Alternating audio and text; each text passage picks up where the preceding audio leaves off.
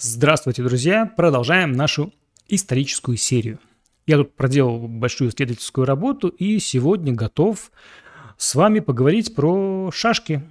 Да-да, вот, вот, вот про них, э, про очень популярную и, уверен, многими из вас любимую игру. Сегодня мы проясним, опираясь на источники, как, когда и где сформировалась современная шашечная игра, э, когда она проникла в наши края, как стала шашками, как называлась раньше. Э, и тут, кстати, сразу спойлер, что называлась игра не Тавлей, как, возможно, кто-то подумал. Э, это слово, кстати, я не встречал в работах игровых историков, и, возможно, многие из вас услышат его впервые. Поговорим и о других играх. В общем, не переключайтесь, будет познавательно и, надеюсь, местами даже увлекательно.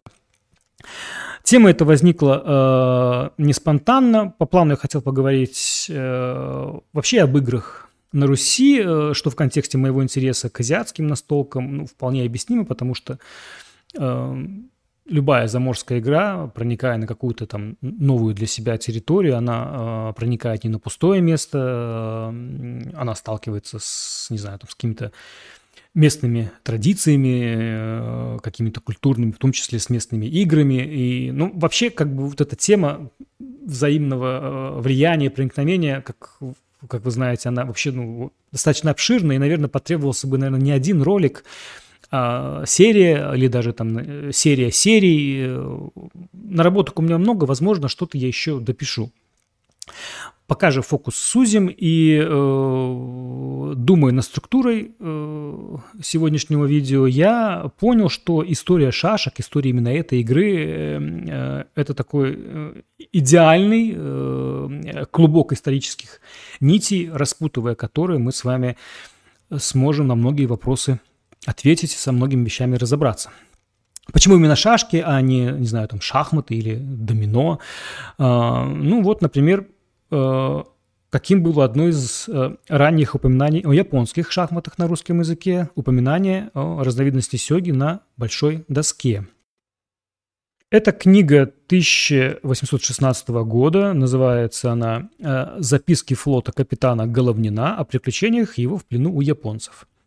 Вот как Головнин описал шахматную игру, которую он увидел в Японии. В шашке их игра премудреная, которой мы никак не могли дать толку. Они употребляют прибольшую шашницу и около 400 шашек, которые ходят, берут в разных направлениях и разным образом. Матросы же наши играли в обыкновенные европейские шашки – есть пример и э, обратный в каком-то смысле. Э, японские моряки после кораблекрушения 10 лет прожили в России. Это э, то же самое время описывает, ну, то есть события эти произошли, как и с Головниным, ну, может быть, чуть раньше, это конец 18 века.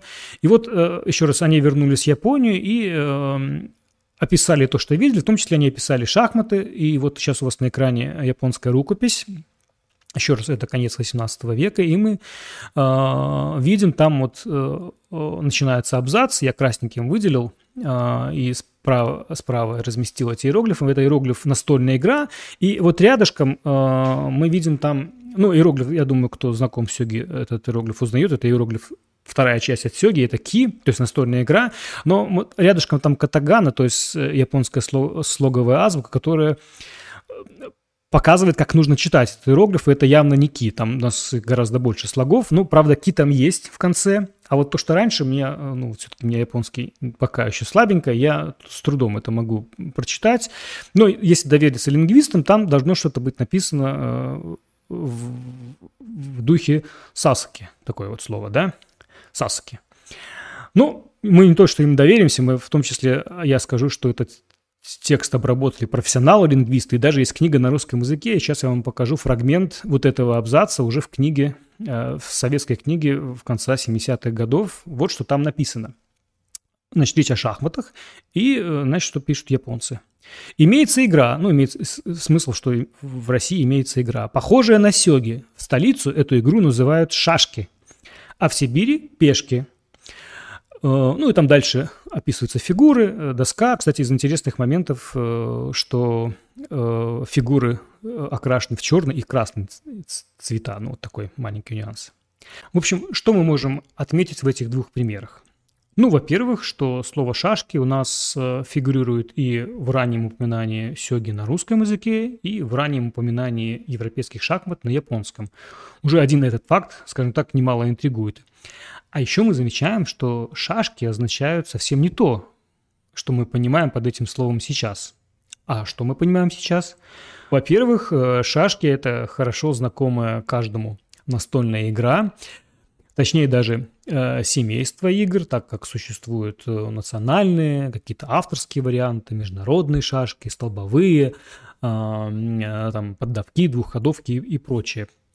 Кроме, э, собственно, шашечного семейства, есть и многочисленные родственники, целый класс игр. Э, это игры так называемого шашечного Э, типа, в которых используются равнозначные фишки, однородные, э, либо даже чаще, скажем так, двуродные, что очень сильно упрощает создание инвентаря, так как э, в качестве этих самых фишек могут выступать а, подручные, не всегда одинаковые какие-то предметы, те же там камушки, осколки посуды, колышки или даже просто засечки на доске, которые можно легко удалить, в отличие от игр условно шахматного типа, где фишки неоднородные, есть, знаете, там какая-то иерархия Часто, кстати, у игр э, шашечного типа, кроме собственной э, имени, есть и псевдоним, там что-то, шашки, да, какие-то шашки. Ну, например, вот из того, что на экране мы здесь видим, и у нас тут и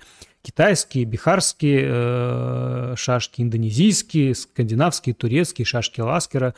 Вспоминаем те же облавные шашки. Э, ну и это еще э, не все.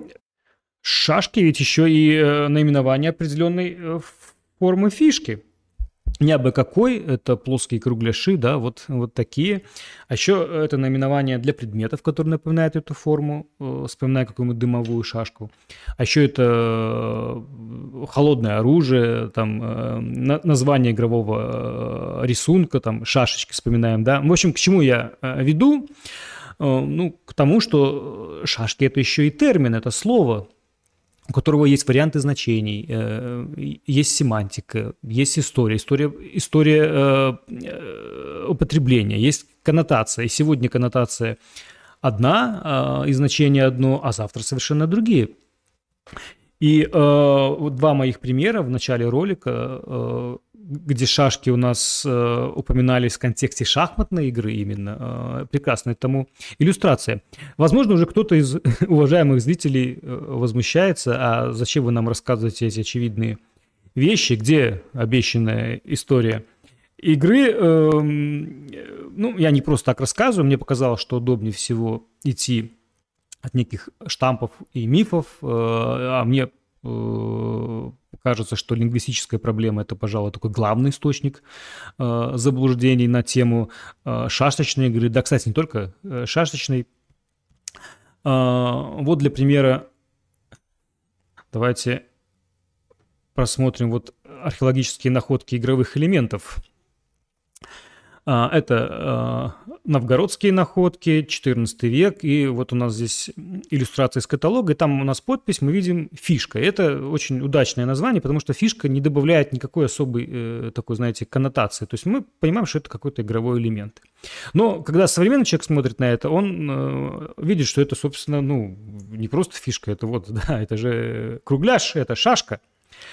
А, ну, то, что сейчас называется шашка, да, такую поправочку делаем. Но как только мы называем это шашкой, эм, э, невольно идет и привязка к игре, которую мы сегодня называем шашками, а там уже недалеко и до шальной мысли, что в XIV веке в Новгороде играли уже в современные шашки. Кстати, может, и играли. Мы это, ну, то есть э, сам, просто сама по себе вот эта находка э, ничего нам об этом не говорит. Она не говорит о том, как называлась эта фишка, э, где она использовалась, э, вообще игровая ли она, да, как называлась игра. Э, вот один из примеров. Э, можем зайти на сайт Новгородского музея. Э, вот Здесь у нас тоже есть археологические находки, но здесь мы видим, что подпись у нас уже шашка. Да, и мы смотрим на это, и вот видим там 17 век, ну и вот опять же у нас вот возникает эта вот э, современная коннотация, что вот это похоже, это какая-то шашечная игра. Может быть, кстати, она и есть. Мы не понимаем. Ну, то есть само наименование нам уже это как бы так подсказывает, да, своего рода. Ну, давайте еще посмотрим тут, что у нас есть. Вот еще одна шашечка, вот еще одна шашечка. Все это у нас именуется шашками. Ну, или вот еще один пример, это тоже тоже новгородский, по-моему, э, это каталог э, Точнее, это у нас статья, научная статья о находках. И здесь у нас вот есть игровые элементы, они уже не напоминают по форме, э, по форме вот эти вот шашки, но тем не менее там подпись у нас написана, что каменная и костяная игральные шашки для игры хнефатафл. Да? То есть можно же было назвать это фишками, но как только мы называем это шашками, опять же, добавляется вот эта вот коннотация, что это у нас некая шашечная игра, ну, в современном понимании, да, что и, и как бы мы уже к, и к игре, такой игре скандинавской, как Хнифатафл, привязываем вот этот вот момент, что это шашечная игра, ну, то есть есть э, проблема современного восприятия терминов и слов. Ну, я назвал это лингвистической проблемой, может быть, как-то надо было по-другому. Ну, то есть, еще раз, есть старый артефакт, какой-то предмет, и мы э, непроизвольно или даже, или даже произвольно, умышленно а, обзываем его каким-то современным термином и тут же автоматически придаем, придаем ему сопутствующие а, ассоциации. Там, не знаю, нашли камушки, назвали их шашками, значит, играли в шашки. А назвался груздем, полезай в кузов. Э, есть и обратное направление, это когда некий термин или слово в источниках интерпретируется по-современному, без учета контекста и, и, и времени, часто прямо в лоб. А, касаясь нашей темы, вспоминаем примеры э, в начале ролика и понимаем, что тот же термин а, «шашки» в источниках не обязательно э, указывает именно на шашечную игру.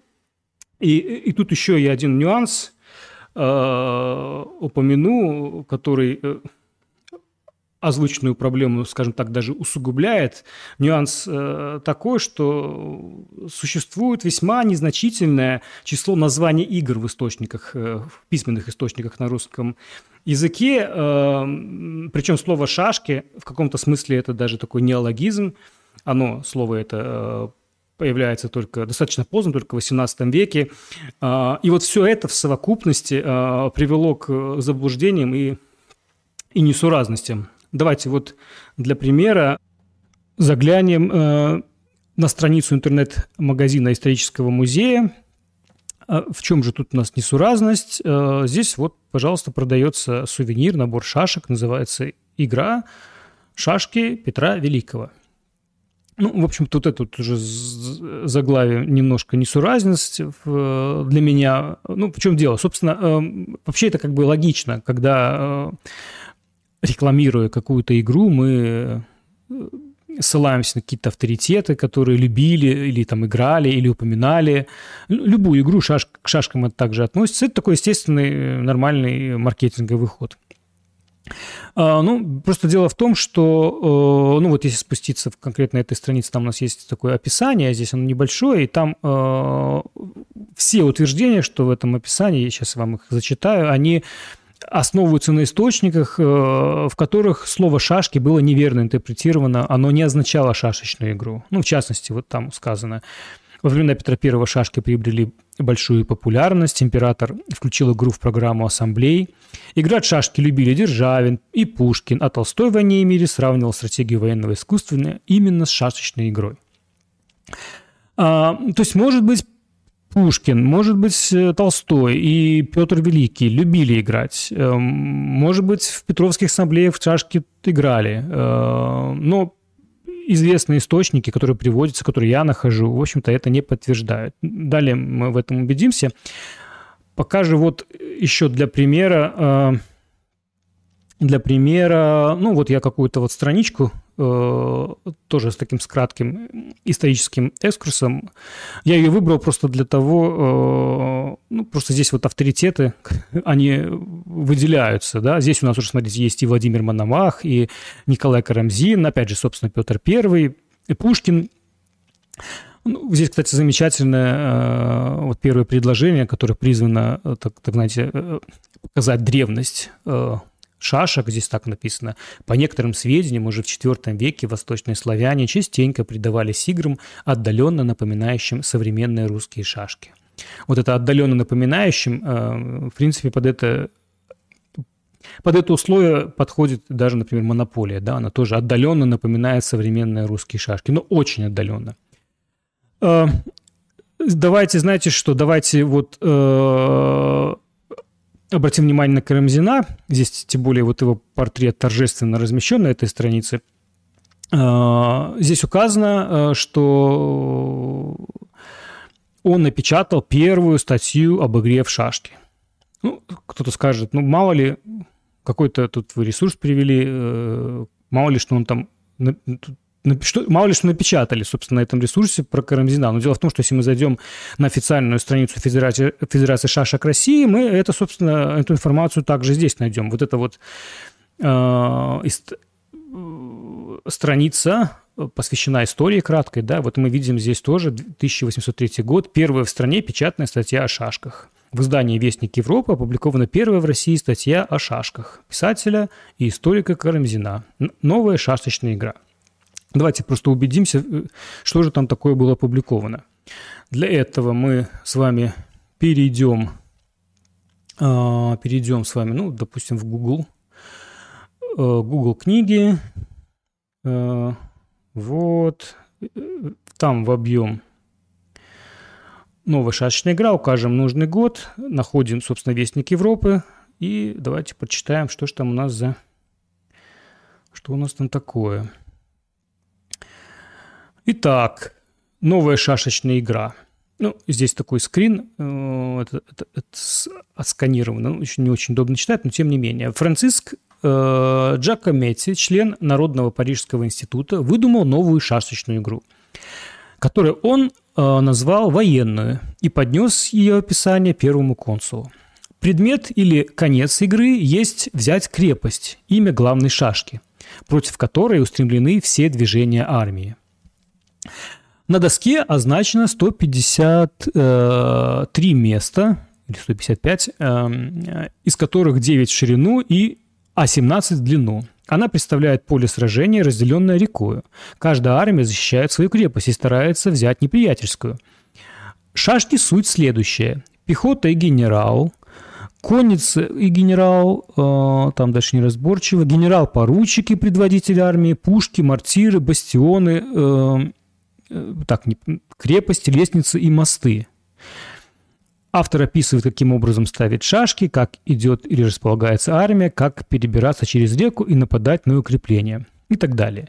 Ну, собственно, по этому описанию мы видим, что речь идет, э, как бы мы сейчас назвали, о шахматной игре. То есть в очередной раз мы видим, что под шашками э, понимается именно, э, именно, именно шахматы. Вот в данном случае. Кажется, что Карамзин – это такой удивительный э, пример. Э, люди не удосужились э, прочитать статью. Ну, скорее всего, они даже не вникали, а просто копировали, потому что, естественно, э, у подобного тренда есть первоисточники. Это труды шашечных исследователей – которых э, можно понять э, в большинстве своем они э, фанаты шашек, популяризаторы, мастера и даже гроссмейстеры игры. Поэтому желание представить э, любимую игру в таком лучшем свете, э, каким кажется, еще раз отмечу, это совершенно понятно. В частности, таковыми э, исследователями являлись Вениамин Городецкий, э, вот сейчас на экране книжки у нас э, этих авторов. Вениамин Городецкий, Александр Ключихин и, Влад... и Владимир Голосуев. А, ну, давайте заглянем в исторический раздел а, вот этих вот книг, которые выходили достаточно большими тиражами. Очень много авторы эти сделали для популяризации шашек. Ну, вот в частности, а, читаем у Куличихина. Вот такой абзац. На экране у вас скрин. О распространении шашек в России в XVIII веке можно судить и по памятникам художественной литературы. Например, у Державина в «Оде на счастье» говорится о трех играх – шашках, картах и шахматах, как об обычном занятии при встрече с красоткой. Тут давайте сразу отмечу, что в «Оде на счастье» нет слово «шахматы» вообще, но не встречается. Вы можете в этом самостоятельно убедиться, я сейчас не буду открывать, там достаточно э, большое произведение. Там говорится всего о двух э, играх, э, о шашках и картах, э, но так как э, сложно объяснить, почему э, при упоминании шашек у Державина присутствует ферзь, ладья, шах и мат, э, сложно объяснить место как бы логического заключения, что под шашками Державин понимал а, шахматы, Куличихин говорит, что речь идет о трех играх. Дальше, ну, в этом же абзаце мы видим там Пушкин, Гоголь, Суворов, Пугачев. Э, тут, кстати, непонятно, почему, э, какое отношение к 18 веку имеют там тот же Пушкин и Гоголь. Э, ну, в общем, ну, понятно, да? Ну, наверное, можно Э, кто-то может возразить или как-то так возмутиться. Вы нам хотите сказать, ну, то есть я, что шашки были непопулярны, что они э, там нигде не упоминались. Нет, я э, не это хочу сказать. Шашечная игра упоминалась и была популярна. Та же э, сцена с Чичиковым и Ноздревым у Гоголя в «Мертвых душах». Это такой, знаете, хрестоматийный пример упоминания именно шашечной игры. Просто примеры в основном вот в подобной вот литературе, в подобных статьях, они неудачные как бы ну, не в том направлении копали исследователи и популяризаторы игры. А, а копали они не в том направлении, э, потому что, скорее всего, сознательно даже где-то из-за того, что правда об истории современных шашек, она такая немного, ну, не в том свете, как бы, можно так сказать, представляет любимую игру, как хотелось бы. Ну вот показательный пример с Толстым. Читаем у, у Городецкого. А, Известно, что Лев Николаевич Толстой серьезно увлекался шахматами. Вот, да. Тем не менее, в «Войне и мире» он сравнивает стратегию военного искусства со стратегией шашечной игры – ну, мы видим здесь э, утверждается, что увлекался шахматами, дальше как бы вот такой, тем не менее, шашечной игры. И вот вместо того, чтобы принять как бы некий очевидный вывод, что Толстой под шашками понимает шахматы, Городецкий дальше сталкивается с, с, неразрешимой, с неразрешимым парадоксом. Давайте почитаем там дальше. Ну, по сути, там цитата из «Войны и мира». Для Кутузова это было математически ясно. Как ясно то, что ежели в шашках у меня меньше одной шашкой, и я буду меняться, я, наверное, проиграю, и поэтому не должен меняться. Когда у противника 16 шашек, а у меня 14, то я только на одну восьмую слабее его, а когда я поменяюсь от 13 шашками, то он будет втрое сильнее меня. Uh, ну, ну и дальше тут еще приписка есть. Приходится, правда, гадать, откуда взялись числа 16 и 14. Ну, во-первых, да, странно, что в шашках Толстого э, можно отказаться от размена, да, то есть э, если на нем настаивает противник. Но, во-вторых, да, действительно, вот такой приходится задаваться вопросом, что вот приходится гадать, откуда взялись числа 16-14. Э, ну, это приходится гадать, если, если это принимать, что это не шахматы. Тогда приходится гадать. Тут замечательно вот эту, этот парадокс разрешил Голосуев в своей книге. Вот, вот, вот как он его разрешил. Э, э, неудобный э, фрагмент с «не должен меняться» просто не упоминается. Да, там только цитата про что если, когда у противника 16 шашек, соответственно, ну, вот этот такой шахматный элемент убирается, а э, то, что у противника 16 шашек, э, объясняется тем, что русский писатель Толстой вместо русских шашек имел в виду стоклеточные. Ну, вот такое вот объяснение. Кроме э, неверного понимания слова «шашки» в первоисточниках, есть еще такой отдельный пласт материалов, которые являются пересказами, э, там, поздними интерпретациями, списками поздними, эм, ну вот, допустим, давайте посмотрим вот такой абзац из книги Голосуева. О популярности шашечной игры в России в прошлом позволяет судить не только многочисленные письменные источники, как, например, собрание пословиц, русские былины, всевозможные словари, литературное и эпистолярное наследие видных писателей. Ну, там, там произведения искусства. Ну, много из того, что здесь в этом абзаце упомянуто, это как раз и есть поздние интерпретации. Э, возьмем вот э, для примера былины, это такое популярнейшее э, свидетельство популярности шашек среди, в среде шашечных исследователей. Былины мы находим и у Голосуева, и у Ключихина, и у Саргина. Э, вот, до примера, отрывок из былины в книге Городецкого. А, ну, вот здесь у нас э, былина об игре в шашки Ильи Муромца. Сидят молодцы, забавляются, играют в шашки, шахматы, в ты, велей золоченые. Так, ну, что можно сказать, что, конечно же, былина – это без сомнения, это такой важный исторический источник, но мы должны помнить, что это все-таки устное предание, пересказ, который переходит из поколения в поколение, а особенности э, вот этих вот преданий, а, они в том, что хотя сюжет, как правило, он ну, не меняется, он такой не, неизменная штука, хотя тоже немножко меняется из поколения в поколение, может меняться, но, тем не менее, такой постоян, такая постоянная величина. Но вот текст и лексика, она, конечно же, модернизируется в соответствии с ну, неизбежными изменениями в самом языке. Эм, так вот, э, былины, Эм, на которые ссылаются шашечные исследователи, это не древние тексты, это э, произведения второй половины XIX века. Вы не, вы не ослышались. То есть это э, заслуга и труд конкретных людей, у которых есть имена, а не там какой-то автор-народ. Вот выделю четвер- четверых таких авторов заслуженных вот у вас на экране. Слева Двое – это сказители былин, это Трофим Рябинин и Василий Щеголенок. Видите, даже есть портреты. А, портрет Василия Щеголенка, по-моему, даже Репин делал. То есть это известная личность. Это такие ключевые сказители, в основном с их слов и в их интерпретации, э, в их исполнении записаны э, былины и, и песни.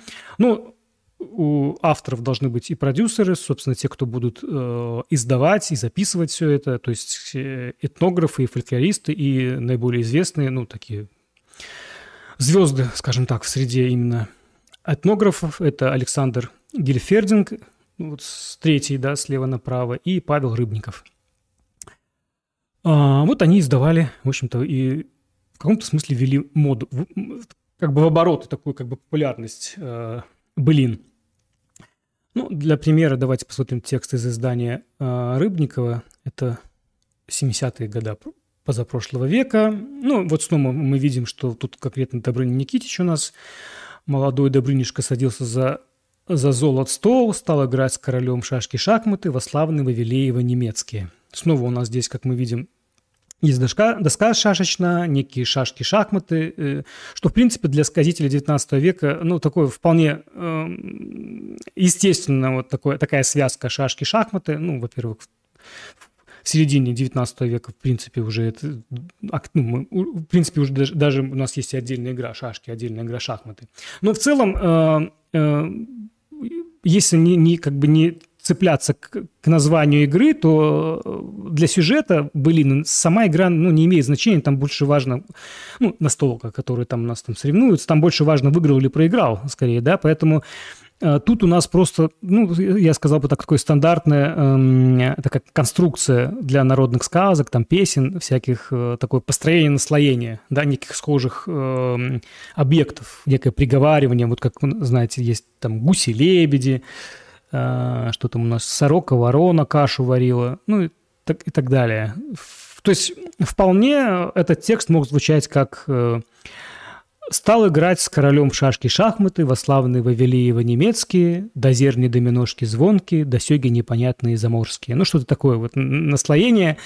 А, ну, еще раз говорю, сама игра тут не столько важна, сколько больше какое-то такое певучесть и ну, такое наслоение лексическое, да. Если же все-таки прицепиться к слову «шашки» и предположить, что они в тексте как бы тут присутствуют, из глубины веков пришли, и ну, они так передались, то, то нет. Есть сборник былин Кирши Данилова, которые записаны в XVIII веке. А, так вот, э, в этом сборнике слово «шашки» не встречается совсем. И поэтому былины из этого сборника, как правило, ну, редко приводятся в, в, в исследованиях, скажем так, исторических.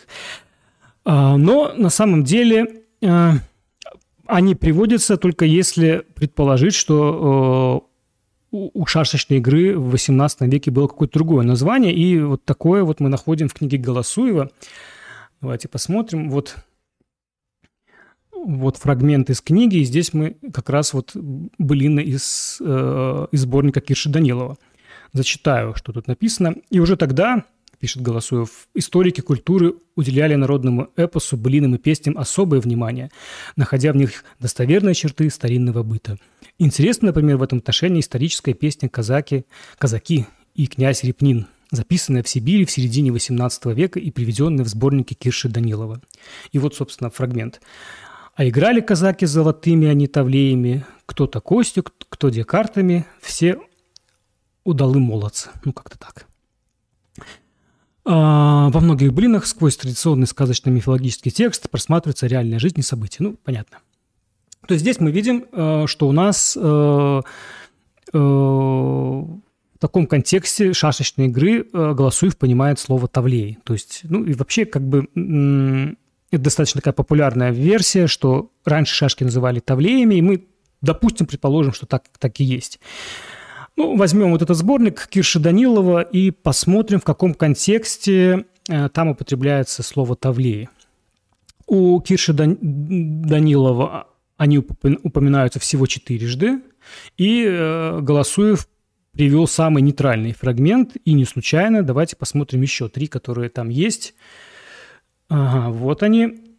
И, ну вот, допустим, вот такой. А, играли казаки за Козаки там, видите, даже... Даже, вот даже просто, кстати, обратите внимание, э, в, в оригинале у Данилова Козаки, а потом, когда перепечатки уже там в 20 веке, даже буковка меняется. Я к тому, что вот о том, чем, чем я говорю, перес, даже пересказы пересказов иногда могут немножко из, изменить, изменить слова. Ну, в общем, а играли казаки золотыми тавлеями, дорогими вальящатыми. Такая вот фраза. Дальше другой фрагмент. И, и берет он шахмат, шахматницу дорогу, со, со, со, со золоты тавлеями, с теми дороги вальящаты. Да, ну, такой русский немножко, да, 18 века. Еще один фрагмент. А, ну, давайте сначала вот этот фрагментик. А, здесь у нас, э, я хочу обратить внимание на такое прилагательное, как вальящаты – они встречаются дважды с привязкой к тавлеям. Ну и э, мы тут видим, э, что такое валещаты. Зайдем, собственно, к словарь Даля. Это означает искусственно резные, массивные. Ну, обычно о чем-то таком, даже скорее чаще о металле каком-то говорят, когда что-то такое искусственно вырезанное и массивное, да. Итак, у нас э, к тавлеям применяется такое прилагательное, как валещаты. А также мы здесь видим, что они ими играли этими чем-то таким, да, и тут есть привязка в одном из фрагментов к шахматнице. То есть э, из, из контекста вот этих двух фрагментов, которые я сейчас зачитал, мы понимаем, что э, тавлеи, под тавлеем понимаются какие-то искусственно резные массивные фишки, э, в которые играли на шахматнице. Вот мы, по крайней мере, вот это видим. Зачитаем следующий, еще один фрагмент, последний, который есть в связи с тавлеями у Кирши Даниловой. Там мы видим следующее. Стал с ним играть в шахматы... А, стал с ним в шахматы играть с золотыми тавлеями. Опять, да, у нас? А, первую заступ заступовали, и ту посол поиграл. Другую заступ заступовали, и другую заступ посол уже проиграл. Третью заступ заступовали, шах, да и мат, да и под доску. Ну и из следующего мы видим, что э, играли они тавлеями на шахматнице и в какую-то игру, в которой присутствует шах и мат. Ну вот, опять же, если так чуть шире посмотреть, мы видим, что ну, есть, есть, есть нюансы. Еще один пласт э, так называемых свидетельств – это переводы первоисточников, тоже своего рода пересказы и тоже, как правило, Э, более поздние. Э, подобных свидетельств огромное количество. Ну вот давайте опять же пример из э, книги Городецкого. Вот, что мы читаем, вот такой фрагмент. Упоминание шашек в произведении итальянского писателя Боккаччо Декамерон показывает, что игра в шашки была известна также в странах Европы. Ну вот мы видим, что итальянский писатель Боккаччо, XIV век, э, ну, вряд ли он в своем произведении использовал русское слово «шашки», значит, он использовал какое-то другое. Э, и, как вы можете догадаться, перевод был уже достаточно поздний. Это, сразу скажу, это конец XIX века. Э, вот вы видите сейчас на экране, это перевод Александра Веселовского, это такой э, хрестоматийный перевод, да, который потом переиздавался много раз, 1891 года, ну и ниже оригинал. И в оригинале мы видим, что э, то место, где у нас шашки и шахматы, там у нас э, слова «тавальери» и «скакьери». И, по сути, э, зацепка за слово «шашки» в переводе конца XIX века сводится к, к такой к тривиальным таким вопросам, а какая игра называлась э, Тавальери а, в Италии в XIV веке, а существовали вообще современные шашки в XIV веке. То есть это такое не доказательство, а скорее повод э, э, для исследования дальнейшего. Э, ну, вернемся к фрагменту из книги Городецкого. И э, здесь мы видим дальше э, Следующее э, предложение, по каким правилам играли в древности, не установлено. Лишь со времен Петра I, который любил шашки и часто играл в них, история донесла до нас правила игры. Вот мы подошли к такой интересной теме. Э, Петр I шашки. Э, и вообще любовь Петра I к, к шашкам – это такой вообще общий тренд шашечных исследователей. И мне это очень напоминает японский миф о том, э, как э, великий Токугава Иаса э, там, любил настольные игры, любил Го и Сёги, и что даже создал там академии и министерство игр. На эту тему в рамках серии я уже рассуждал, было видео на, на канале. Обязательно посмотрите, если не видели. Касаясь Петра Великого, а из каких источников мы вообще можем э, судить о том, любил он шашки, играл ли он в них? Тут я хочу э, сразу отметить, что э, само слово «шашки» вообще появляется в письменных источниках уже после Петра I, и самое раннее из того, что я нашел, это 1731 год. Э, точнее, я нашел и кое-что чуть, скажем так, чуть раньше, но там уже нюансы, я об этом э, чуть дальше поговорю. Так вот, 1731 год, немец, немецко-латинский немец, немецко-латинско-русский словарь Вейсмана или Вайсмана, ну, как правильно даже, честно говоря, не скажу вам. А, и тут у нас появляется слово «шашки» э, в двух местах, и в контекст у, него, у этого слова один. А, это у нас, ну, в частности, вот в описании шахматной игры мы там видим э, шахшпиль, и там в подразделе штейн, то есть камень, ну, то есть игровой элемент, э, ну, по сути, фишка, да, там у нас указано шашки и пешки – то есть, еще раз обращаю внимание, что это название игрового элемента, а не название игры. Ну, кстати, я использую часто слово «фишки», но вообще даже слово «фишки» появляется в русском языке только в XIX веке, и оно пришло из игры «Тритрак» французской, где фиш, фишка – это а, такой колышек в этой игре. Вот он из французского попал в русский, и дальше стал обозначать ну, вообще любые игровые элементы. Ну, тогда слово «фишка», например, ну, в русском еще не было. Ну, в общем, мы видим, что шашка – это игровой элемент, и это не название игры.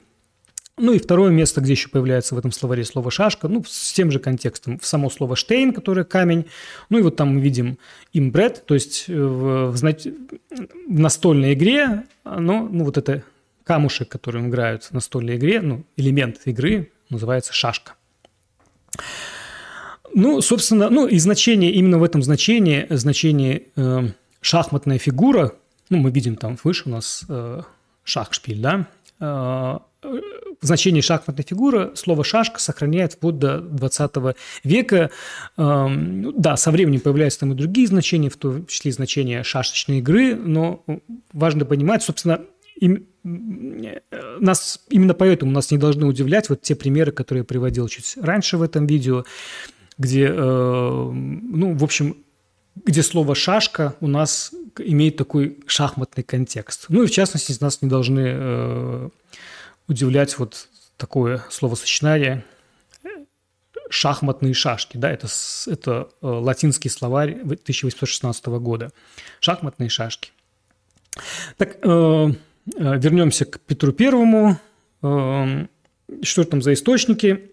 Ну, а источники там, в принципе, как в примере с Декамероном Бокаччо, это поздние переводы каких-то первоисточников. Ну вот давайте для примера, для примера, а вот для примера давайте заглянем к э, исследователю и популяризатору игр Дмитрию Скирику. Э, у него мы, у него такая есть большая серия про шашечные игры, там у него есть такой фрагмент, посвященный шашкам. Ну и в частности, мы там видим в контексте, в контексте эпохи Петра I вот приводится работа начала XX века. В частности, мы видим следующее. Историк Бунчевич в записках о Полтаве и ее памятниках 1902 года пишет. При разборе вещей было найдено несколько святых икон, обращенных шведами в шахматные доски. Одна из них поныне хранится в, в селе Жуках Полтавского уезда. Под иконой в рамах, э, на которой шведами вырезана шашечница, шашечница для игры в дамки, на синей бумаге написаны следующие стихи, составленные протопопом Иваном Жиченком в 1780 году. Ну, там стих я ну, не буду зачитывать, но там э, о том, что игра, что на иконе игра в дамы. На что я хочу тут обратить внимание? Э, ну, во-первых, что в контексте эпохи Петра I приводится работа историка начала XX века со стихами э, интерпретации конца XVIII века, то есть не совсем даже эпоха э, Петра. Ну и, собственно, здесь ну, просто пример, что ну вот Эм, есть какая-то у нас э, шахматная доска, и ее интерпретировали, что в нее играли в шашки. Хотя, ну, могли играть и в шахматы, могли играть в шашки, ну, вопрос тут не в этом. Ну, я на что Почему я привожу этот пример, на что я хочу тут обратить внимание? Во-первых, э, ну, я уже сказал, что вот такая интерпретация, интерпретация. Во-вторых, э, обратите внимание, что э, историк Бунчевич говорит о шахматной доске и называет ее шашечницей. Еще тогда вот такое было, да. Ну, то есть, ну, сейчас тоже, в принципе, шахматная доска называется шашечницей. Ну, а в-третьих, что в 1680 году вот эти стихи э, Ивана Жученка, э, в этих стихах используется слово «дама», а не «шашки». Мог же он написать «шашки», но он почему-то использовал слово «дамы». Ну, тут, тут интереснее далее, что пишет Дмитрий. Это я просто так, для, тоже для примера. Дальше следующее. Меж тем, это уже дальше Дмитрий пишет, меж тем сам Петр I обожал шашки. Снова мы видим это обожание. И даже ввел правило, что чтобы на ассамблеях всегда выделяли особую комнату для шашечной игры.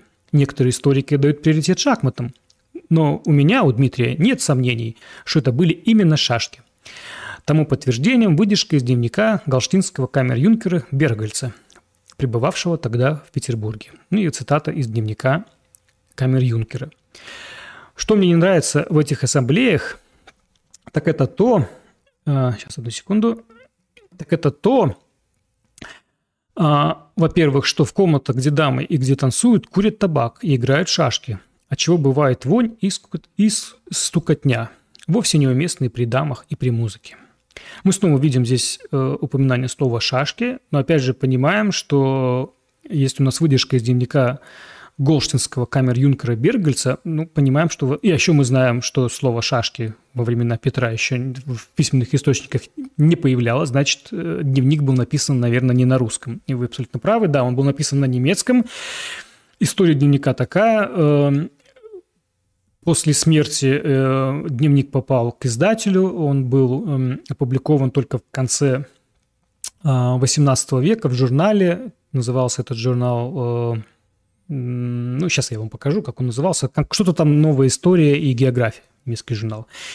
Э, там было опубликовано, а на русский язык э, вот эти вот, э, этот дневник был переведен и опубликован в виде книги только во второй половине XIX века, то есть прошло очень много, большое количество времени. Ну и, соответственно, переводчик был именно второй половины XIX века. Ну, давайте посмотрим, собственно, а что же было в оригинале вот в, в этой фразе.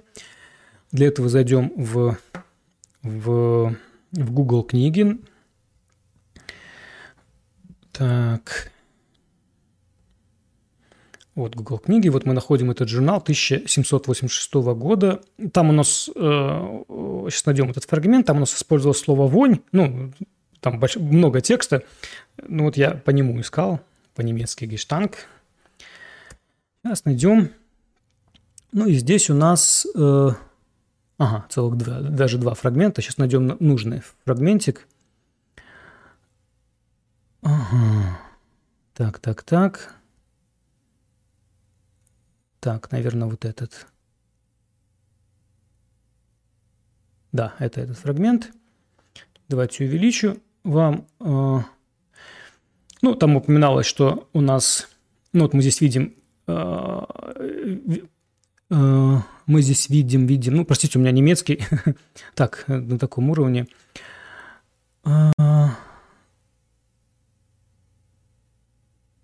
Так, ну мы видим тут дамы, вот видите, мы дамы, потом мы видим здесь танцы, getanzend, getanzet, потом табак курит, бред шпилет, да, играют на столке, и вот этот, и от этого у нас тут происходит гестанг и э, клап, клап, ну, то есть стукотня, ну, фигурками какими-то, да, вот. В общем-то, вот этот фрагмент. Ну, то, что нас интересует, это слово бред шпилет. То есть Э, то, что было переведено как, э, как шашки, в оригинале звучало как какая-то на столе какая-то игра. Играли на столку. Давайте так, правильно перевести на столка. Ну, почему я так думаю, что правильно настолка? Ну, мы пока просто предполагаем, но потому что в немецком это слово уже шашки были, конкретная игра. То есть у нас есть, точно есть слово. И очень много, кстати, в этом в этом дневнике очень много используется слово «шахматы», и мы видим, что в этих ассамблеях действительно шахматы были очень популярны. Ну, вы самостоятельно можете проверить, это я пока, поверьте мне на слово. И э, этот э, Камер Юнкер удивлялся о том, что э, как, как, как, э, как хорошо там русские играют в эти э, шахматы и прочее. То есть шахмат здесь очень много, и шахматная игра прямо четко выделяется. Соответственно, если бы э, хотелось ему выделить именно как ша шашечную какую-то игру, ну, в частности, там именно современную шашечную, в том, как мы сейчас ее понимаем, то уже было слово «даменшпиль», он бы мог его использовать. Но он написал, ну, в частности, в этом фрагменте указано просто, что играли в какие-то, на столе в какие-то игры, в том числе, наверное, мог, могли быть даже и шахматы, просто, ну, вот так он написал, ну, что просто играли во что-то на столе так, дословно. А, ну, вот это, э, этот фрагмент конкретно вот у Дмитрия Скюрика, ну, тут интереснее фрагмент э, э, у, у историка, у историка, давайте посмотрим, Михаила Когана. А, опять же, из того же дневника, ну, просто тут поинтереснее немножко фрагмент такой – Здесь мы опять же отмечаем, что голштинский дворянин Бергольц, долгое время проживавший в Петербурге, состояв в свите голштинского герцога, в своем дневнике неоднократно упоминает о шахматной игре. Ну, это историк шахматы, поэтому здесь как бы упор на шахматы. Да, там действительно очень много упоминается о шахматной игре. Прямо конкретно, там не, нету двух, двух каких-то там ну, разночтений. Описывая ассамблею, э, э, описывая, описывая, в общем, он указывает следующее, что в комнате, где танцуют, должны быть приготовлены стол с трубками, табаком и деревянными лучинками, которые употребляются здесь вместо бумажек для закуривания трубок. И еще несколько столов для игры в шахматы и шашки. Ну, почему мне показалось... Э, а, ну и дальше. Но карты на ассамблеях не терпятся и не подаются. Мне этот фрагмент показался интереснее, потому что здесь у нас шахматы и шашки в одном месте. Соответственно, ну, мы точно если увидим, ну, должны увидеть две каких-то игры. И действительно находим это в, ну, в том же источнике. И давайте посмотрим. Вот этот фрагмент. Э, и здесь мы видим, вот я для вас уже специально выделил, здесь у нас шах und брэдшпиль. Опять мы видим вот этот брэдшпиль. То есть какая-то настолка. Ну, можно сказать, что, возможно, это имелось в виду шашки. Ну, может быть. Я пока сейчас мы дальше порассуждаем, но в любом случае вообще это просто звучит как настолка, брэдшпиль, да, ну, дословно. Шашки и, и, и, и брэдшпиль. Но давайте, тем не менее, все-таки обратимся э, каким-то словарям то, того же, специально сказал, того же периода. Это у нас 1721, это у нас, по-моему, это 21 год или 22 Ну, неважно, понятно, да? Вот я нашел словарь э, 1712 года, немецкий, немецкий. Э, и у нас, вот я выделил э, важный момент. Во-первых, я обращаю внимание, что в немецком языке уже в тот период была известная игра, э, ну, понятно, игра в дамки, да, Даменшпиль, и она четко тут у нас ну, прямо фигурирует. И на французский она правильно переводится, на немецком она. Очевидно, есть игра шахматы, там она тоже фигурирует э, как шахшпиль. Соответственно, если бы э, он хотел именно указать на то, я имею в виду Берхальц, если он хотел указать, что именно игра шла, речь шла именно о, шаш, о шашечной игре, давайте так говорить, он бы, наверное, бы он указал, что это Даменшпиль. Ну, наверное. Кроме того, я хочу обратить внимание, что в, в словаре есть и Брэдшпиль, и она не, не совсем просто как настолка. У Брэдшпиль тут достаточно конкретное значение. В частности, Брэдшпиль указано как игра три-трак. То есть это игра нардового типа. То есть скорее мы даже можем предположить, что Бергельс имел в виду именно нардовую игру когда он это описывал. Ну, если в первом случае тот, там, который у Скирюка мы находим, там играли на столе, ну, не знаю, во что играли, то как Брэдшпиль, когда он упомянул, ну, скорее мы должны перевести как что-то нардового типа, чем шашки, скорее всего, опять же, исходя из этого. Ну, по крайней мере, даже исходя из этого. Вот там дальше видим Брэдшпиль. Ну, в общем, да, мы видим там игрок. Игрок в три. А, кроме Бергельса а, были и другие иностранцы на ассамблеях Петра Великого, и еще частенько приводят упоминания а, шашек из краткого описания города Санкт-Петербурга и пребывания в нем польского посольства в 1720 году. Давайте сразу перейдем к первоисточнику. То есть было польское посольство, и они описывали там ассамблеи, не только ассамблеи, но и в частности там тоже упоминались шашки. И вот переходим сразу к первому источнику – вот этот первоисточник. Ну, там была рукопись. А, она долго хранилась, где-то хранилась, и опубликована эта рукопись была только... Ну, то есть, понятно, здесь это уже не рукопись, это явно печатная. Опубликована была в польском журнале в 70-х годах XIX века. Ну, тем не менее, это, по крайней мере, ну, копия, копия оригинального польского текста начала начала XVIII века. И э, мы, думаю, догадываетесь, что мы могли на польском найти вот в том месте, где у нас потом в будущем переведется как шашки, и мы здесь находим, вот видим там на слово варцабы и шахи, да, то есть там мы видим, вот я выделил фрагмент, варцабы, шахи и иншие забавы. Ну, польский немножко так понятен. Ну и, соответственно, э, в виде слова варцабы мы знаем, что сейчас, собственно, ну и в XIX веке, а, и сейчас варцабы это приводится действительно как шашки, но кроме того мы знаем, а, ну если не знаете, то я вам скажу, что есть такое даже знаменитое произведение Варцабы Адама Мицкевича, и там однозначно шашки, э, ну, это уже, понятно, 19 век. Ну, собственно, ну, неудивительно, что когда было опубликовано в 19 веке, когда переводили на русский язык, это было тоже переведено на русский язык в 19 веке, естественно, перевели как шашки. Но, как обычно, есть но. Все-таки текст был написан этот в XVIII веке. А, и и давайте заглянем в словарик. Э, опять же, ну, другой словарик того же, э, того же периода, ну, что польский уже, да, что же такое было варцабы тогда? Ну, вот это у нас словарь, ну, я искал, чтобы как-то был и польский, там и немецкий, я нашел такой вот словарь, сейчас покажу вам. Это конец 17 века, ну, чуть раньше, но тем не менее. Вот мы видим, это у нас турецко, арабо, персидско, э, э, там и польско, и итальянско, и, немецко. Ну, такой вот я нашел. Ну, в общем, такой. А, там э, мы не находим кстати, игру в дам в этом словаре не находим. Но вот конкретно про варцабы, вот я выделил там у нас варцабы, это то же самое, что и брэдшпиль, что мы недавно с вами рассматривали, да. И это мы опять же видим, что это у нас переводится как игра э, тавлы и как, э, и как тритрак во французском, ну и, собственно, там варцабы фигурируют.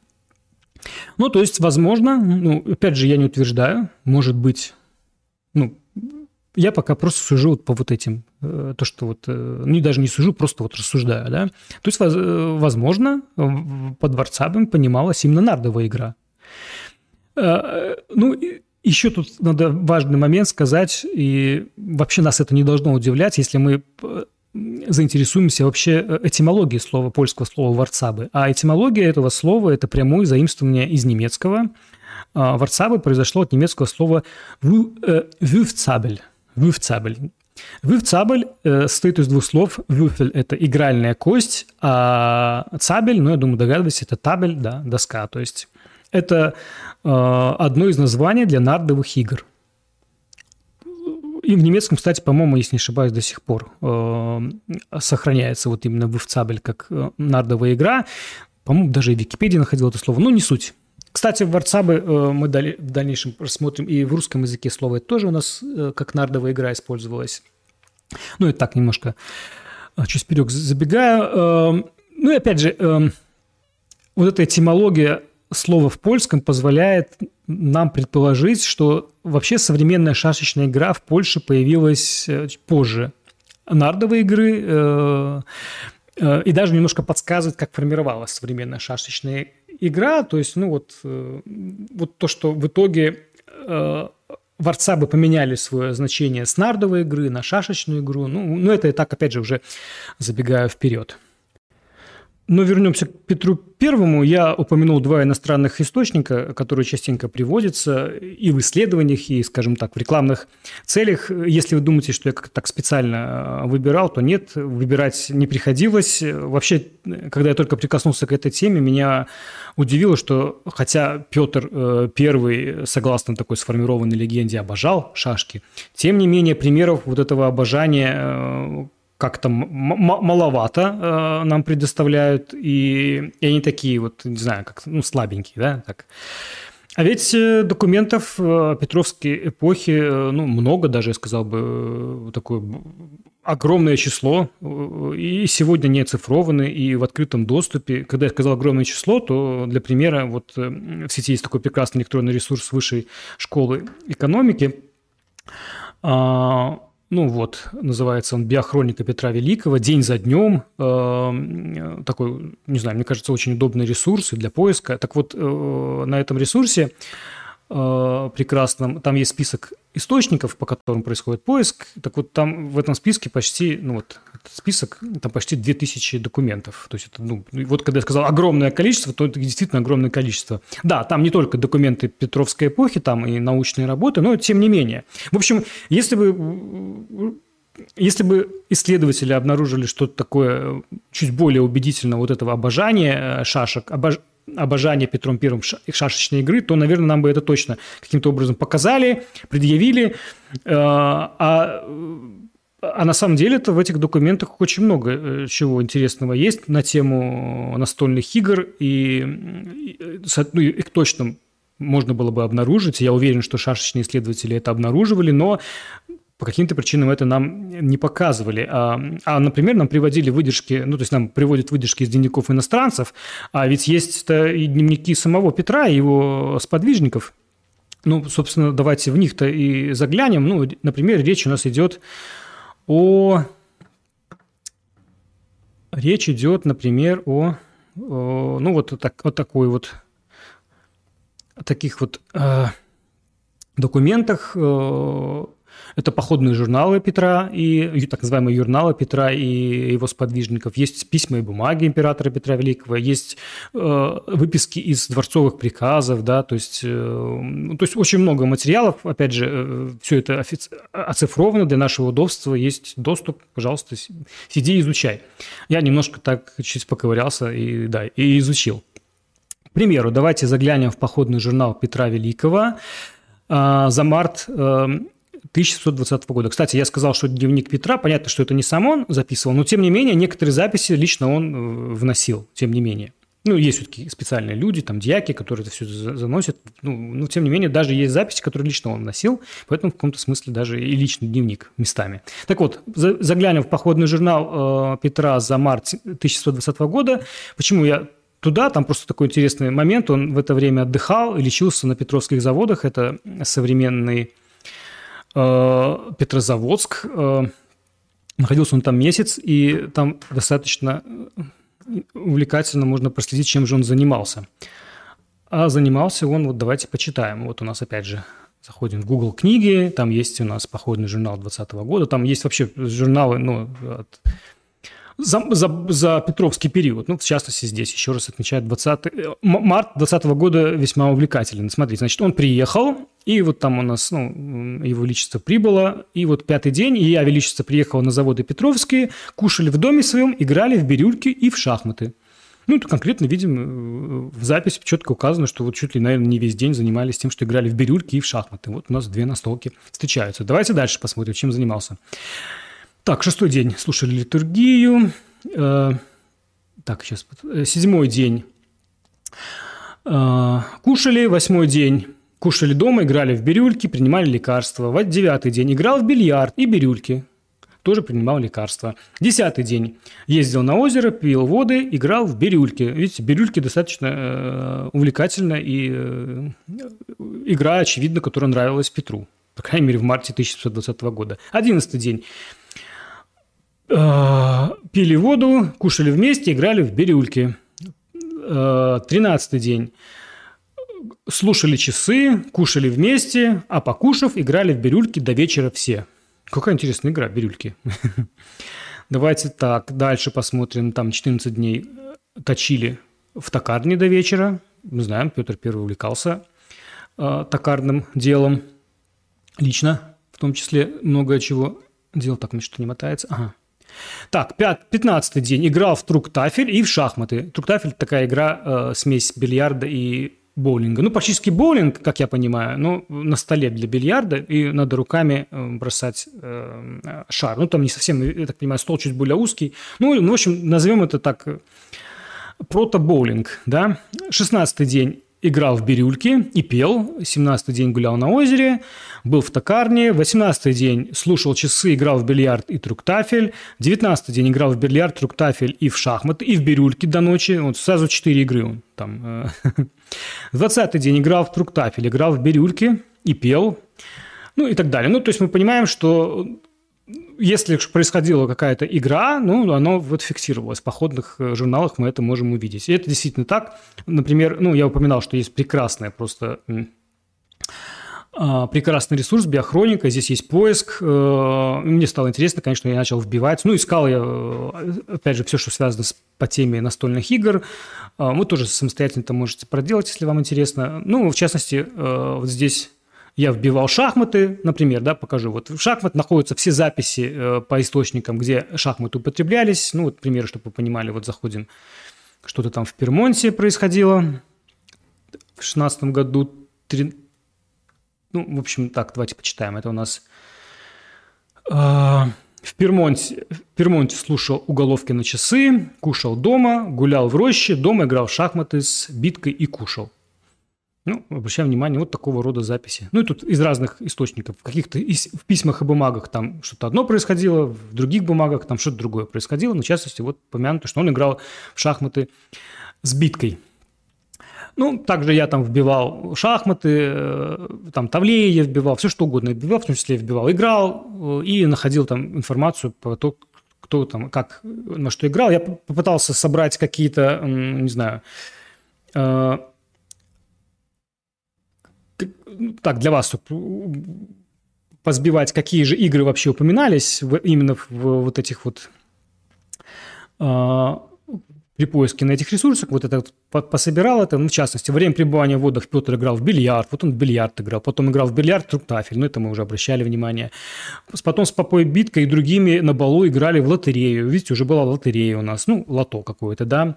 Потом он э, кушал в токарне, был все в ней, зач, зачал точить шахматы. То есть он уже даже занимался, в том числе и собственноручно изготавливал шахматные фигуры. Запись расходов. Для Петра куплена шляпа, Петр играл в кости. Играл в кости он. Потом э, играл в шахматы э, с Екатериной, э, играл в шахматы с биткой. И, а, с Екатериной играл в фанты, вот у нас фанты здесь упоминаются. Играл в шары э, с англичанами, это нашел такую информацию там же.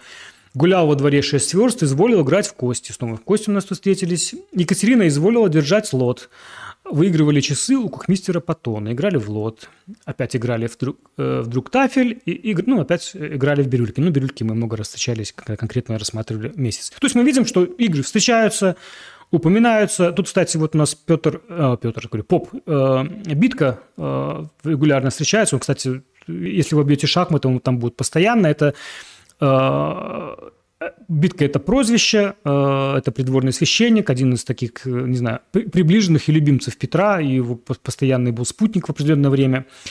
А, и также это его э, такой партнер по игре в шахматы. Возможно, кстати, прозвище он получил именно за умение играть в шахматы. Где-то такое я слышал информацию. Ну, в общем, что еще, что хочу отметить. Мы видим много игр, много настольных игр, но нет ни слова у нас, допустим, о шашках. Ну, нас это не должно удивлять. Я уже говорил, что слово «шашки» эм, э, появилось в письменных источниках позже, и даже не сразу оно появилось именно в значении игры, да, а появилось в значении шахматной фигуры. Ну, понятно, что, может быть, шашки как-то назывались по-другому. И я уже отмечал, что есть такая популярная гипотеза, гипотеза что шашки назывались ставлеями. Но э, вот именно в походных журналах э, нет упоминаний про тавлеи. Тавлеи, тем не менее, у нас, э, я нашел в документах Петровской эпохи, они встречаются, в том числе и у шашечных исследователей, конечно же, это упоминание есть. Но в, в других документах у нас встречаются не только тавлеи, там и другие названия настолок. Ну, в частности, вот давайте посмотрим вот у нас сборник выписок из архивных бумаг о Петре Великом. Я тут специально такую подборочку сделал. Э, э, на экране у вас эти выдержки есть. Я специально искал место, чтобы Тавлеи встретились вместе с шахматами, чтобы было понятно, что речь о разных играх. Ну, в том числе вот там есть красным подчеркнуто. Здесь э, о том, что запись 1687 года, и там ну, как бы приказ что-то доставить из оружейной палаты или что-то купить в оружейную палату, да.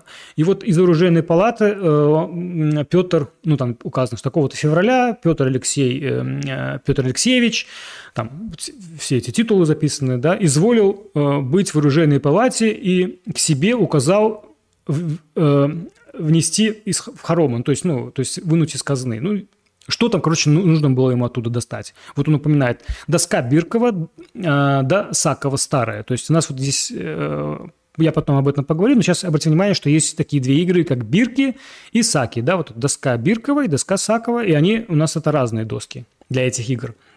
Но я вряд ли, думаю, кого-то удивит, что, что какие-то другие настолки были во времена Петра. Но вот часто здесь мы э, встречаем вот в этом документе. Дальше, там же у нас идет речь о том, что он попросил тавлейные раковинные доски. Мы видим, что когда речь идет о тавлеях, э, то доска у нас необычная, а раковинная, и в том числе и тавлеев костяных 30 мест тавлей. Но еще и к этим доскам у нас потребовалось 30 тавлей.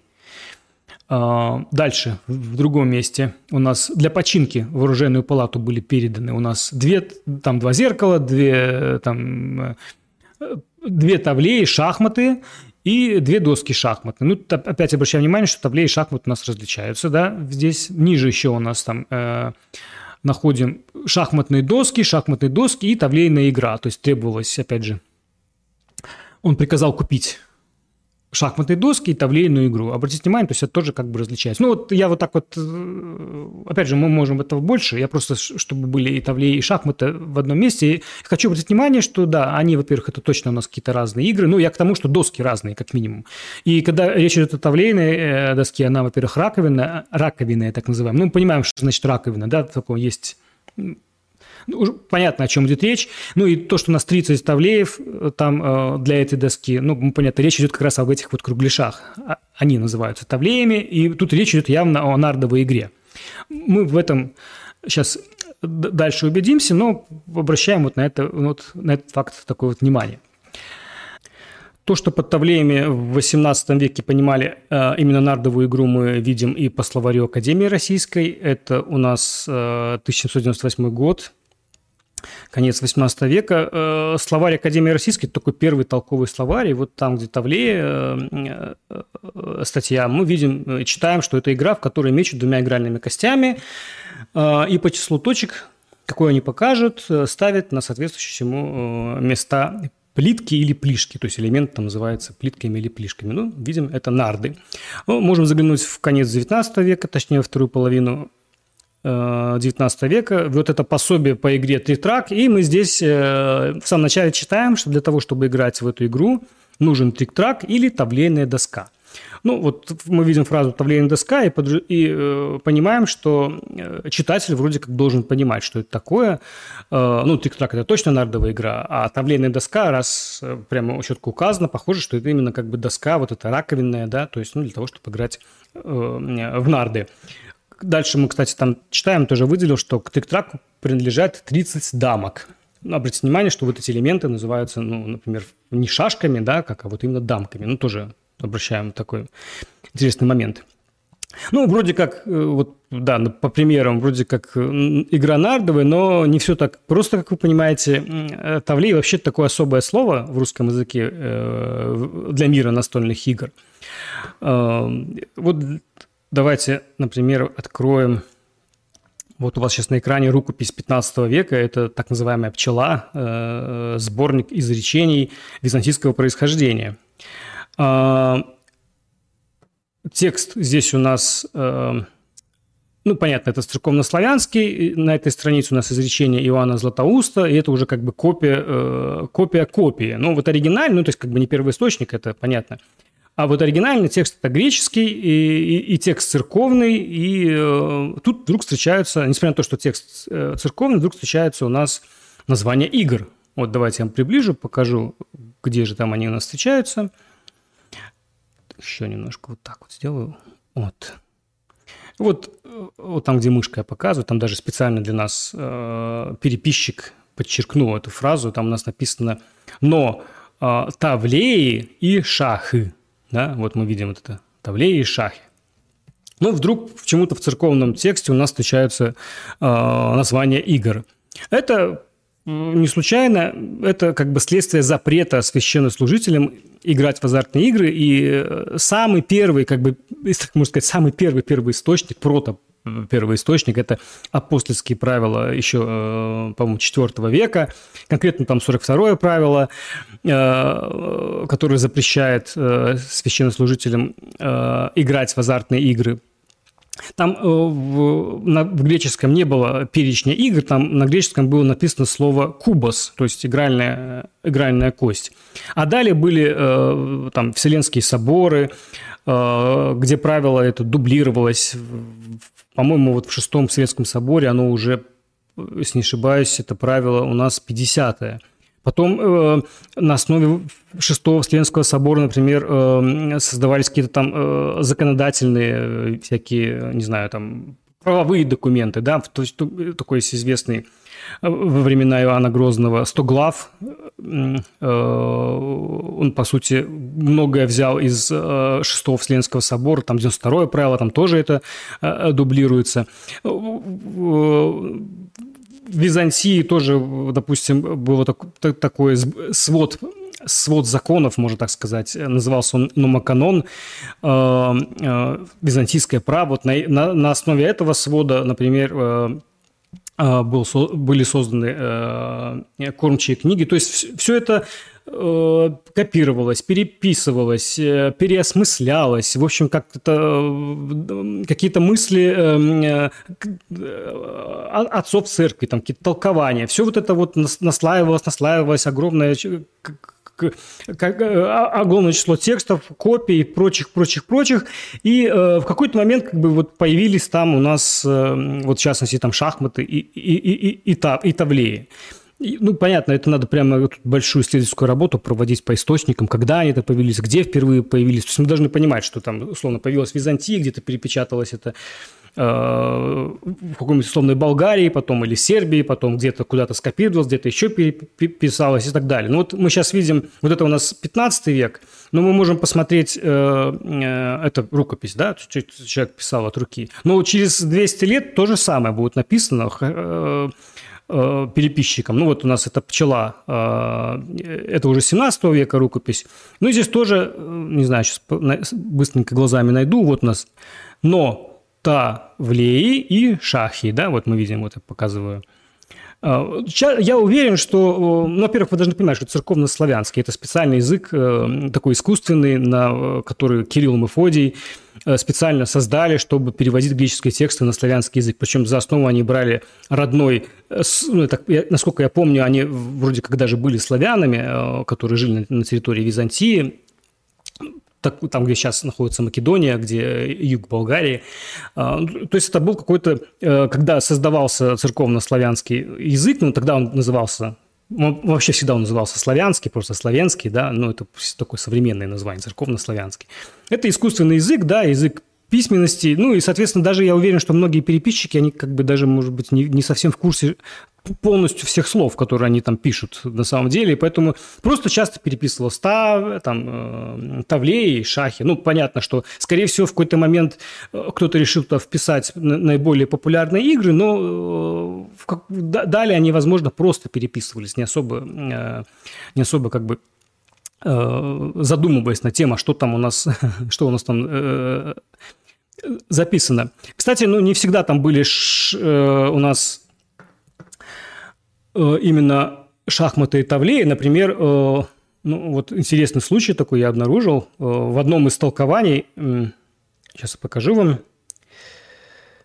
В одном из толкований были записаны вот это, кстати, именно толкование апостольских правил. Мы читаем, что там епископ или поп или диакон шегами играя или упиваясь. Ему появляется слово шегами, да, шеги. Это, это тоже потом слово часто где встречалось. И э, шеги, э, ну вот есть такой, есть такой словарь Срезневского, это 19 век, э, таких э, древне, древнерусских, э, древнерусских э, церковно-славянских как бы слов. Ну и вот в частности шега э, стала под, под словами шегами вообще подразумевалась игра в кости или, или в шашки. Но в данном случае шашки мы понимаем, что речь идет о шахматах, да. Ну и, и в частности мы видим вот там у нас прилагательное, вот я, ну, опять же, у вас на экране это из словаря Срезневского, вот шеговый – это изменчивый, непостоянный, и там же я специально нашел шаховый – это тоже изменчивый, непостоянный. Вот, ну, опять же, все это, э, все это у нас церковно-славянский язык, да, особый, особый язык, а есть бытовой, да, язык бытового общения, разговорное общение, разговорного общения. И там, возможно, э, даже названия у игр были совсем а, э, другими, да, ну, вполне мы допускаем. Мы Пример, примеры я чуть позже, возможно, покажу, если все это, ну, как-то видео уже чуть-чуть затягивается. Хочется все вам рассказать, а при этом не знаю. Вижу уже, да, уже как-то, уже даже вот сегодняшнее видео, как-то оно такое уже долгое. Вот, ну, суть к чему? Вот слово «шеги», оно очень сильно мне напоминает слово «сёги». И, наверное, эм, читая этот текст, некий э, кто-то мог бы подумать, что сёги на Руси уже были в XIV веке. Ну, я вот так вот в качестве такого, ну, варианта, ну, прикольно, да, прикольно. Но э, каково же было мое удивление, когда, ну, понятно, что это нет. Шега – это даже сейчас в болгарском, если не ошибаюсь, это шутка. Это вообще игрище, да. Ну, просто такое совпадение. Но э, э, каково же было мое удивление, когда, читая книгу шах, шашечного исследователя Голосуева, я там нашел вот такие строки, касаясь Шеги, да. Он там рассуждал по поводу того, какие слова встречаются вот в этих церковных книгах. Еще раз, это церковно-славянский язык. И вот, э, что я читаю. В поисках разгадки древнерусских названий игр можно обратиться к сохранившимся древнегреческим терминам. И тогда обнаруживается удивительное соответствие – упоминаемые в славянских источниках наименования Сига, они там тоже, да, это все вот на базе, Сига, я думаю, это на базе Шеги, кстати, тоже э, из болгарского. Плинтус, это уже идет у нас к э, греческому. Саки, означающее в переводе собаки, также часто встречается в обоих случаях. Еще одно название, вот я ее выделил, шеги, особенно распространено в японских шашках. Вы представляете? То есть, ну, мысль такая вдруг пришла в голову, вот голосую его. Причем он, обратите внимание, шеги, он, э, он назвал это японские шашки. Но все-таки э, исследователь-шашист. Хотя, ну, мы знаем, да, все-таки немножко другое. Ну, ну, хотя, может быть, для там какого-нибудь 19-18 века действительно японские шашки, ничего страшного.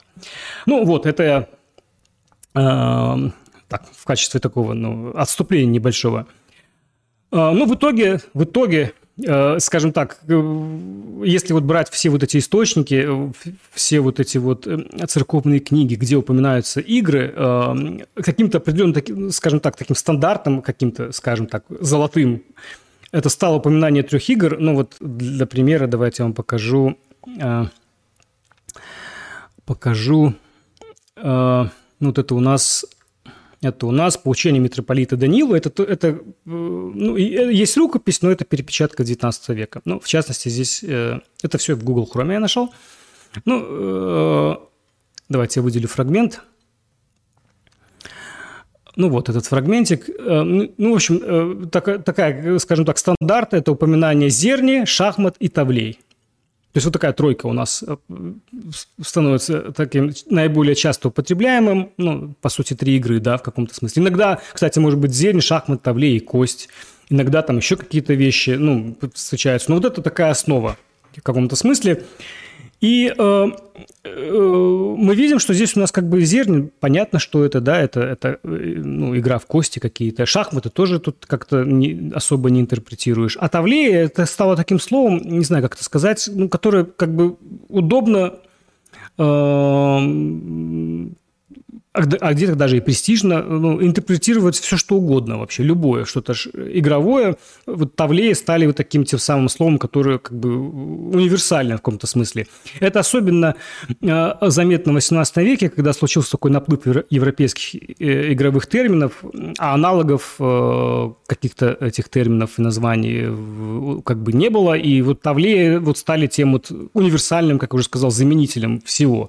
Мы уже помним, что у нас в тех же баснях и не баснях, а в этих былинах у нас э, играли золотыми тавлеями, то есть под тавлеями понимались у нас э, шахматные фигуры, но это не только в баснях, в том числе и в словарях э, это встречается. Ну, примеров, опять же, я бы мог очень много показать. То есть под тавлеями у нас понимается там и, э, и шахматная фигура, и, и, и шахматная доска, и, и шашечная игра, и, и все что угодно. Ну вот сейчас я давайте покажу. А, давайте покажу. Ну, вот это словарик. А, у вас на экране сейчас будет. А, ну, такой, э, называется он ручной российский словарь с французским и немецким переводом, это конец 18 века. Вот здесь у нас слово «тавлей». Э, ну, во-первых, мы, почему я выбрал этот пример? Здесь у нас, во-первых, мы видим, что это у нас и брэдшпиль, то есть тавлейная доска, но то, что мы знаем, что это у нас как нардовая игра, но в то же время это у нас и дам – бред и дам. Видите, а это уже дамки, это то, что в Европе уже называли шашками, и это тоже у нас тавлей у нас видим. То есть в том числе как бы уже тавлеи стали где-то уже и фигурировать, как и шашечная игра тоже. Вот, поэтому, э, еще раз говорю, потом я, я подчеркнул, что ну, не, все так, не все так просто. И то, что не все так просто, мы, в принципе, можем убедиться, если заглянем в словарь далее. Мы видим, что Тавлея, э, Тавлеи – это и шашечница, и игра в шашки. Ну, словарь Дарья – это середина 19 века. Это игра и в кости. Э, и, и, и там, обратите внимание, Тавлейны ко всему вообще относящиеся. Да? Это у нас игрок и в шашки, и в кости, и, и прочее. Там, ну, ну, даже здесь. Притом у нас уже есть трик-трак в словаре Даля, игра. И мы видим, э, что такое трик-трак? Это игра в кости и шашки на особого виду тавлея. Ну, при этом тавлея – это доска, на особого виду тавлея, да, на особого виде доски. Вот. Ну и в шахматы я тоже показал, что при этом и шахматы у нас как бы там э, фигурируют. Ну, а то, что э, я, я отметил, что это в каком-то смысле даже престижно стало называться тавлеями, да, неудивительно, что тавлеи – это стало таким, ну, ну, так как слово уже встречается где-то в очень ранних источниках, опять же говорю, туда. Ну, по-моему, самое раннее упоминание это в кормчей книге вместе с шахматами, они это где-то 13 век. Я имею в виду на русском языке. Соответственно, э, ну, стать тавлеями даже где-то престижно. Сегодня, если вы вобьете в Яндекс слово тавлея, то вообще увидите вот что-то такое вот, да, сейчас покажу. Э, ну вот, вот сейчас вбейте в Яндекс, увидите, что Тавле это вот оказывается уже у нас и скандинавская игра, что, дескать, ну, могли называть Тавлеями и эту игру. Мы это, ну, мы это точно не знаем и никогда не узнаем. Это, ну, лично я как бы в этом сомневаюсь, опять же, исходя из того, что в источниках встречается такое, на самом деле, мы находим достаточно большое число ну, названий игр, но просто мы их не можем особо никак распознать. И, и это даже логично, но нельзя называть все одним словом. Даже у нас какие-то разновидности одной игры, там чуть поменялось, уже слово меняется. Ну, я уверен, что и в прошлом было то же самое. А вот такое просто, ну, просто есть такое универсальное слово, почему бы это ну, не называть все подряд? Ну, вот Тавлей у нас в том числе и дескать, э, и скандинавская игра также называлась. Хотя почему бы она не называлась таким скандинавским словом, тем самым хнифотафом? Ну или что-нибудь в таком же духе. Просто мы источников этих не найдем, а просто потому что а, а, а, а правила никто не писал. Где это вообще должно быть записано? То есть что такое должно быть записано, чтобы Этнографов когда не было, которые бы ходили и записывали. Ну, в общем-то, это достаточно безнадежное дело. А Тавлея – это просто благодаря церковному запрету, вот оно у нас попало в источники, и вот теперь все у нас э, все у нас с Тавлеями. С Тавлеями очень забавный, э, хочу показать вам такой моментик, э, не знаю, мне, мне показалось это интересным. Это журнал «Радуга», 1885 год. Здесь был такой шашечный раздел. Вот, шашки и шахматы, шахматы и шашки, точнее, давайте увеличим.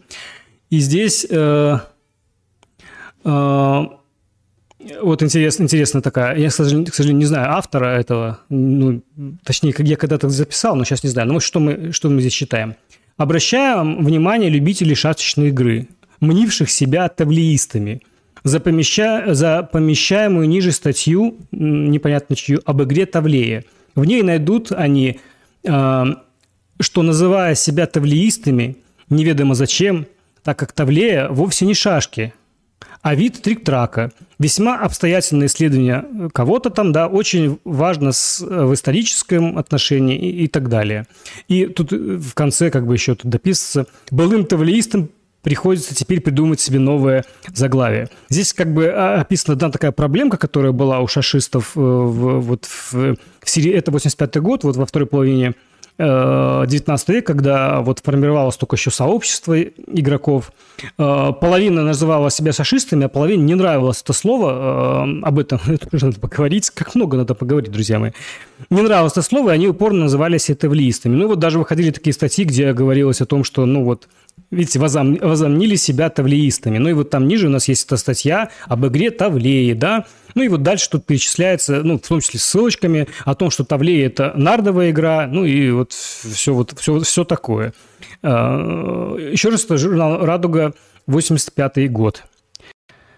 Так, друзья, уже больше часа видео и буду, наверное, завершать. К сожалению, не получилось у меня одним рывком осилить тему, э, значит, будет рывок второй. И, может быть, оно даже к лучшему, потому что я почитаю ваши комментарии, э, с учетом их несут какие-то коррективы вторую часть, отвечу на ваши вопросы.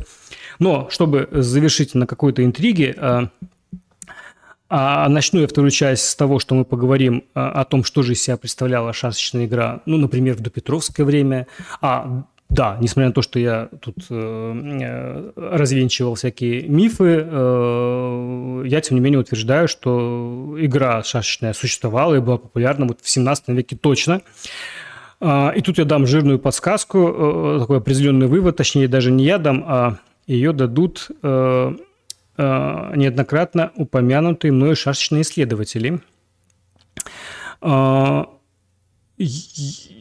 ну, я уже отмечал, что, э, что не в том направлении как бы вот э, копали они. Ну, тут это можно понять. Это фанаты шашек и, не знаю, попытка доказать там древность какую-то, э, некую особость шашек. А еще добавлю сюда возможный антагонизм э, к шахматам. Мешали вот шашечным исследователям сделать э, вот этот вывод, ну, открытие, хотя по сути, ну, оно даже не открытие, это такая очевидная вещь, которая лежит на поверхности. Причем я это как бы утверждаю и потому, что даже в их работах мы можем это увидеть. Вот сейчас я вам вот я выделил, сейчас вам зачитаю, вы, можете, может быть, сами даже предположите кое-что.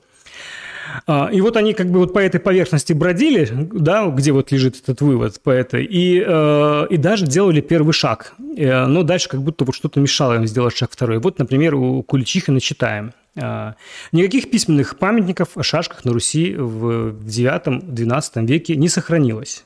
Ну, видите, ну, есть только упоминания в позднейших былинах и находки фишек при раскопках. Обратите внимание, что э, э, автор осознает, что упоминание э, в былинах позднейшие. И второй момент мы видим, что он говорит о том, что найдены фишки, а не, а не шашки. Да? Ну, там дальше идут, конечно, шашки, но тем не менее. Вот, вот такой прорыв вдруг. Есть очевидный первый шаг. Ну, вот здесь первое. Ну, и вот э, возьмем еще Голосуева. Э, у него в книге, читаем следующее. Э, Бытующая еще порой версия о позднем происхождении шашек не выдерживает критики. Если пристальнее вглядеться в текст одного из наиболее ранних словарей в России, словаря Академии э, э, Российской, мы уже, кстати, его упоминали, да, э, то ну, в общем, предлагается взглянуть. Давайте мы взглянем, только я вот специально выделил вам кое-что. А, значит, он э, взял оттуда, э, Голосуев, из этого словаря, собственно, э, здесь скрин из его книги, что такое шашка и что такое шашница, определение, да, из словаря. И вот я как раз выделил, на, на что я хочу, чтобы вы обратили внимание. Может, у вас какие-то вот подозрения возникнут. Итак, Шашка, деревяшка или косточка произвольной фигуры выточенная, которых определенное число составляет известную игру. Составляет известную игру. Ну и шашечница, давайте обратим внимание. Шашечная доска. Что такое шашечница? Это шашечная доска на 64 четырехугольника разделенная, на которой играют, вот я выделил, 32, 24 или 16 шашками. Вот, вот, вот такая вот вам подсказочка. Ну, там делается дальше вывод, вы можете почитать на экране определенный, но не совсем, ну, ну, в общем, все, друзья мои, спасибо, кто досмотрел это видео до конца. А, еще раз буду признателен за, за лайки, за дизлайки, э, за комментарии и э, продолжение обязательно следует. Всем пока.